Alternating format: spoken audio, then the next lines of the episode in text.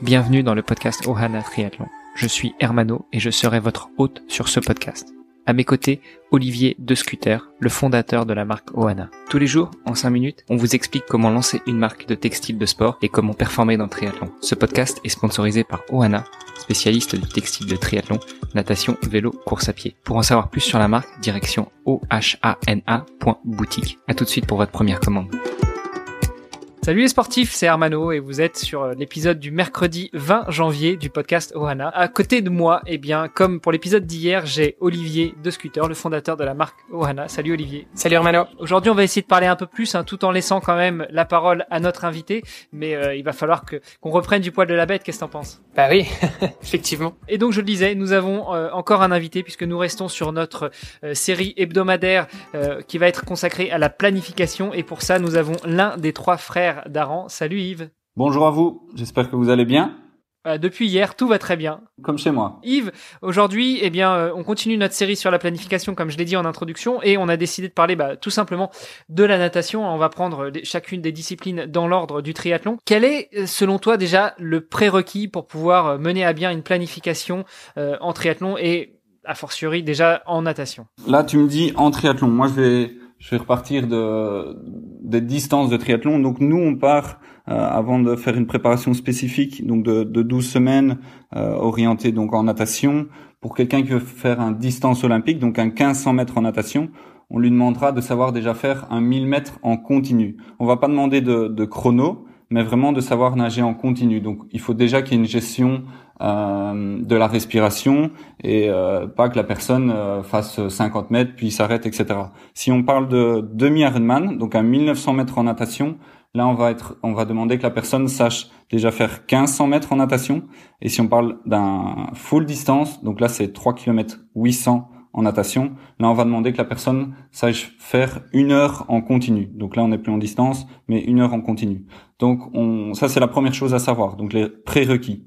À partir de ça, que ce soit donc pour un DO, un demi-distance ou un full distance, on va faire un test 400 pour vraiment euh, pouvoir faire des zones d'entraînement pour être sûr que la personne soit bien euh, dans une zone d'endurance, par exemple, et pas euh, dans son tempo 400 pour les différentes séances. Comment est-ce que vous organisez ça? J'imagine que euh, vous encadrez pas forcément tout le temps en présentiel, mais euh, un test sur 400 à distance, c'est assez facile. Vous demandez à, vos athlètes euh, de se mettre dans l'eau, s'échauffer un petit peu, et puis après partir pour un 400 mètres, déclencher le chrono et l'arrêter à la fin du 400, c'est ça? Voilà, exactement. Donc nous, on n'est pas tout le temps à côté de nos athlètes. Malheureusement, on peut pas. On en a quand même plusieurs. Donc on leur demande simplement un petit protocole d'échauffement qui va être entre 800 et, 1000 mètres où on va progressivement monter en intensité.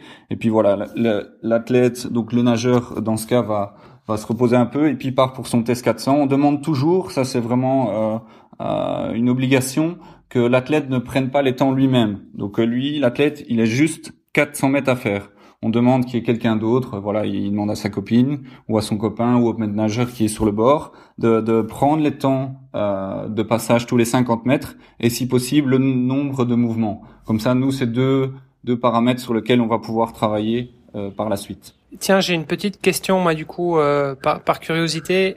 quand on fait le test de 400 mètres, euh, alors idéalement, on le fait en piscine olympique. Euh, maintenant, si on est si on dans une piscine de 33 ou de 25 mètres, euh, est-ce que ça marche aussi? Et même, est-ce qu'on peut aussi le faire en eau libre? Euh, D'abord, euh, en piscine, ben, ça va être, on va conseiller à notre athlète d'aller dans la piscine où il nage le plus souvent. Donc, s'il a l'habitude de nager dans une piscine olympique, on va lui dire, ben, va, va faire dans la piscine de 50 mètres. Euh, par, par contre, ta deuxième question, c'est l'eau libre. Euh, ben, je vous avoue que on a essentiellement des, des triathlètes belges, on a quelques Français, mais euh, on a peu de nageurs qui nagent beaucoup en eau libre. C'est un peu le point faible des, des nageurs belges d'ailleurs. Euh, mais donc, ta question par rapport à nager en eau libre, je dirais que on ne l'utilise pas, mais si on devait l'utiliser, ça reste moins précis. Donc, euh, ouais parce que du coup, par rapport au virage, euh, c'est vrai que faire un 400 mètres sur, euh, sur une 25 mètres ou une, une 50, potentiellement, ça peut changer aussi un petit peu ou bien euh, c'est mineur comme différence? Non, non, entièrement, ça peut, ça peut varier. je, vais, prendre un chiffre rond, quelqu'un qui fait 8 minutes dans une 25, grâce au poussé, et lorsqu'il va passer sur une 50, va nous faire 8,30. Mais en soi, c'est c'est pas du tout grave. Les chronos, euh, ça reste par rapport à la personne.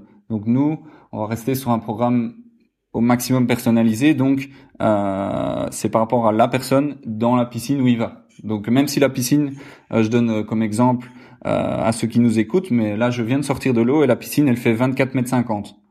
Ben donc mon record c'est pas un record de 400.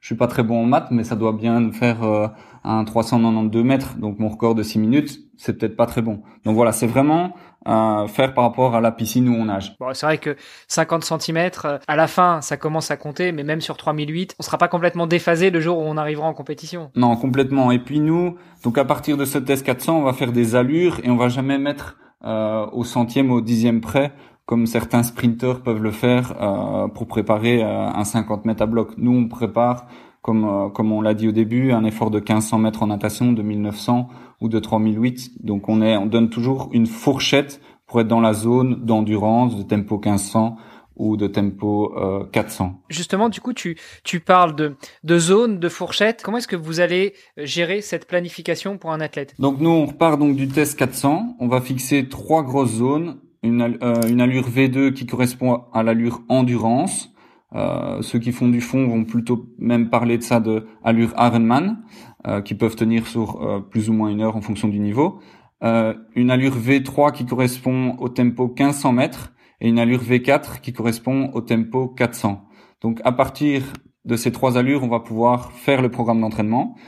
À la base, on va vraiment essayer de travailler plus sur la vitesse et la technique bien sûr, et donc plus augmenter plus la V4, je vais dire. Donc si je reprends mon exemple de 8 minutes, on va donner une V4 autour de 1 minute sur 50. Donc on va travailler plus sur des répétitions, des efforts courts et beaucoup de répétitions. Donc ça, ça va être vraiment la première partie sur les 12 semaines. Donc les quatre premières semaines, on va vraiment focaliser sur le V4 pour vraiment que l'athlète puisse augmenter, en fait, on va dire, sa vitesse pour qu'ensuite il puisse, euh, à posteriori, pardon, travailler vraiment plus l'allure en fonction de, du tempo. Euh, s'il veut faire un Ironman, un demi ou un, ou un déo. Ouais, c'est intéressant, mais ce qui veut dire que vous êtes un petit peu en, en porte-à-faux par rapport à un entraînement course à pied. Alors on, on le verra euh, vendredi dans la partie euh, justement planification de la course à pied, mais il me semble qu'en course à pied, on va travailler un petit peu plus sur la partie endurance avant de commencer à rentrer euh, plus dans le dur et, et plus dans le fractionné, donc dans la, la vitesse et la puissance. Clairement, c'est l'opposé. Ici, en, en natation, on va vraiment partir du tempo V4, donc tempo 400, et donc et de la technique qu'à l'inverse en course à pied on va on va d'abord faire vraiment le fond puis ensuite remettre plus euh, du, du, spécifique. Tout ça m'amène à une question pour Olivier quand même juste pour pour rire un peu. Euh, Olivier, comment est-ce qu'on travaille sa technique quand on est tout seul? Comment est-ce qu'on travaille sa technique quand on est tout seul? Euh, bah, Je pense qu'il y, y a, pas mal de, il y a pas mal d'exercices à faire. Hein, donc c'est ce qu'on appelle les éducatifs. Euh, donc voilà, c'est le genre de choses qui euh, dont j'ai le plus besoin, je pense, euh, personnellement, euh, dans ma pratique du triathlon. Euh, et donc les éducatifs, bah, ça va être typiquement nager avec les poings fermés, nager en, en venant toucher toucher les, la fesse et puis l'épaule avant de repartir, nager avec un bras tendu par exemple, en trois temps, cinq temps, sept temps. Donc voilà, tout ça, c'est ce qu'on appelle les éducatifs. Et c'est effectivement ce qui permet d'améliorer sa technique. Ouais, donc tu nous disais tout à l'heure que tu es suivi par Nicolas, donc l'un des trois frères d'Arvan. Tu confirmes que c'est le, le, genre d'exercice tous les jours? Oui, bah alors euh, malheureusement euh, cette saison c'est c'est pas l'idéal. C'est vrai que natation pour le coup, euh, je, on a un petit peu mis ça de côté euh, parce que bah, la plupart des piscines sont fermées, donc euh, c'est vrai que c'est un petit peu difficile en ce moment. mais sinon effectivement c'est le genre d'exercice que que je dois faire en temps normal, on va dire. Messieurs, euh, Yves, est-ce que tu voyais d'autres points à ajouter sur la planification euh, au sens euh, général du terme sur la natation? Ou est-ce qu'on en reste là pour l'épisode d'aujourd'hui et on passera demain à la planification en vélo? Ah, Je voulais juste rebondir par rapport à ce que vous venez de discuter. Donc euh, nous, en tant que coach, euh, ici pour par rapport au programme d'entraînement et par rapport à ce que Olivier a aussi avec Nicolas, c'est vraiment nous on donne, on, on améliore le côté physiologique de l'athlète. Et donc en natation, ça c'est vrai, on le sait, nos athlètes devraient être suivis, donc devraient être suivis euh, euh, surtout quand ils n'ont pas de passé de nageur, parce que la natation, ça reste un sport technique. Mais voilà, nous, on ne sait pas encore, enfin, c'est pas, c'est pas possible d'être de nouveau toujours à côté de l'athlète. Et donc vraiment, tout ce que j'ai expliqué, c'est le côté physiologique. Mais bien sûr, en natation, je le répète, le côté technique est primordial. Donc, euh, donc voilà, c'est pour ça que nous on demande bien des prérequis, comme je l'ai expliqué au début. Euh, sinon, c'est pas possible de, de faire les programmes qu'on va demander, tout simplement. Oui, je, je confirme ça effectivement, euh, et, et, donc il euh, y a rien à faire. Si, si on est euh, effectivement mauvais nageur euh, comme moi, il vaut mieux, il vaut mieux s'entraîner. Bah si, on peut le dire.